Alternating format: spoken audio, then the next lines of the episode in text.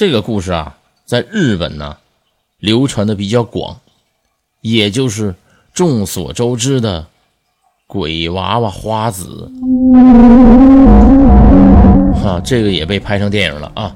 在一个旧的教学楼厕所里边啊，在最后一格，说那间厕所啊，那门关着，但是你会从里面发出一声呻吟，好像在说呀，我好痛苦，门打不开之类的一些话。那个就是花子。在以前有一个叫花子的学生啊，他在上厕所的时候啊，也就是在那最后一格，他突然心脏病发作，这时候偏偏门又打不开，最后他死在里面了。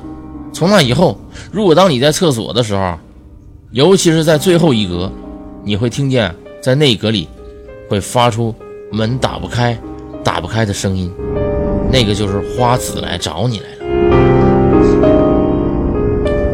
最后附带说明一下，如果当你在一个学校厕所的时候啊，你动作啊不要不要做所谓以下的动作啊。第一呢，在洗手的时候啊，请别看镜子。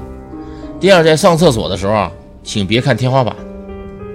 第三，当你听到有人叫你的时候，千万别回过头去看。